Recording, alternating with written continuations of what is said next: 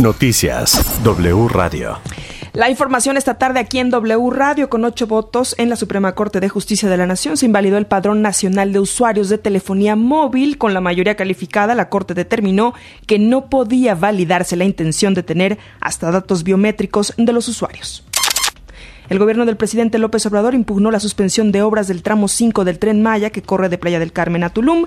La organización Sélvame del Tren dio una conferencia hace unos minutos a unos metros de Palacio Nacional. Evangelina Hernández, buena tarde, cuéntanos.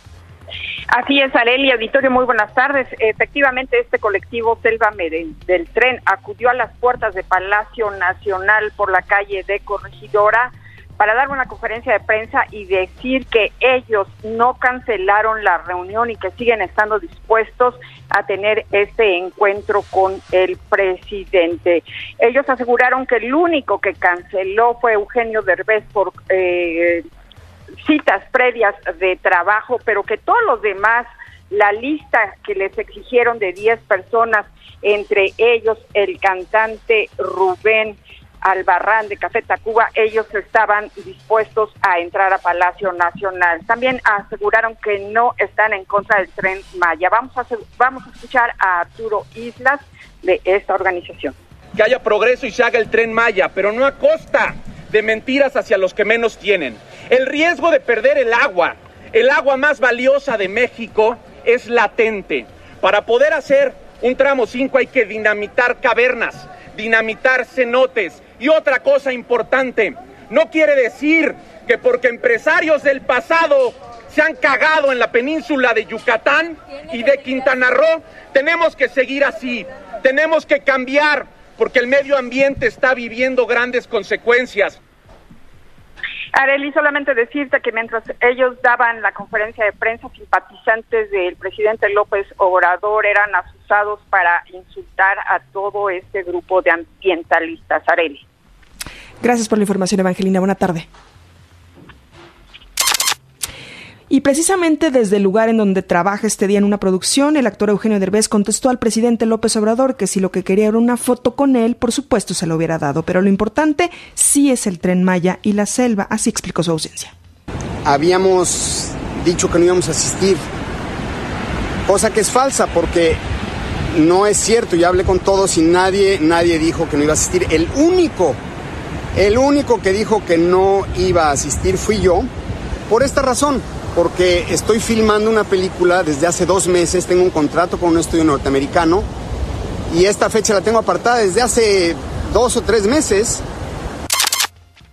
En Así las cosas con Loret, el senador Emilio Álvarez y Casa dijo que no hay precedente de que una reunión de la Corte no se contaran bien los votos y que el presidente de la Corte operó para la ley eléctrica que quería el presidente. Carranca y Gutiérrez eh, manifestaron su posición, no el sentido de su voto.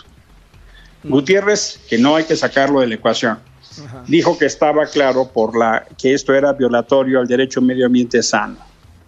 Ese argumento es suficientemente válido para la invalidez, para la inconstitucionalidad, Carlos. Y Gutiérrez eh, y, y Alcántara y Carranca también lo dijo en al menos dos artículos, Carlos. Y ya han salido las estenográficas, los videos, los recuentos. En el artículo cuarta, fracción sexta y 26 de la ley de la industria eléctrica hubo ocho votos. Le pedimos a la Corte que reconsiderara y le valió a Saldívar. En 52 segundos sacó esa discusión. Incluso hay que subrayarlo. Cuando fue esa votación, tres ministros hicieron saber que había ocho votos. La ministra Piña, el ministro Pérez allá y el ministro Laines le dijeron a Saldívar, aquí hay ocho votos. Claramente el ministro Saldívar operó para que así pasara, Carlos. Dijo que parece que no hay voluntad en la Corte para aclarar que se tienen los ocho votos para invalidar esta ley, que la única manera hoy es que la Corte pida esta revisión. En W Radio, el papá de Devani, Mario Escobar, explicó que comenzarán una nueva investigación desde la Fiscalía de Feminicidios de Nuevo León, justo para esclarecer lo que pasó con su hija. Se le acaba la pila, al parecer. Camina hacia la empresa de transportes Alcosa. Se revisa el video, llega ahí y se revisan las otras cámaras. Pero, este. Vamos a ser milagrosamente desaparecen los minutos donde ella pasa por ahí. Entonces, exijo esos, esos minutos. vamos a empezar otra vez a analizar, o sea, empezamos otra vez de cero. Vamos a empezar a analizar la carpeta, detalle a detalle, dónde hubo inconsistencias. La primera inconsistencia a la luz pública y a nivel mundial es de que si me hablan y me enseñan un video donde mi niña entra a ese hostel o ese hotel para pedir ayuda y se ven dos o tres ocasiones y luego ya, ya no se ven más nada, la primera omisión es que el fiscal debió de haber hecho lo que está haciendo ahorita, el fiscal de desaparecidos. Ahorita lo está haciendo la Fiscalía de Feminicidios. Y de ahí vamos a partir. En información internacional, la Corte de Apelaciones Penales de Texas frenó la ejecución de la mexicana Melissa Lucio, así lo informaron sus abogados, lo que detiene el proceso que se ejecutaría este miércoles. Melissa Lucio presentó nueve reclamos para que su caso fuera revisado. Es acusada de haber matado a su hija. Los fiscales han asegurado que Melissa era una mamá abusiva que probablemente produjo lesiones que llevaron a la muerte a la pequeña. Los abogados insisten que la niña se cayó de las escaleras desde un segundo piso. Melissa Lucio fue acusada de homicidio calificado y condenada a muerte. Hoy sus abogados dicen que se encuentra fortalecida para demostrar que es inocente.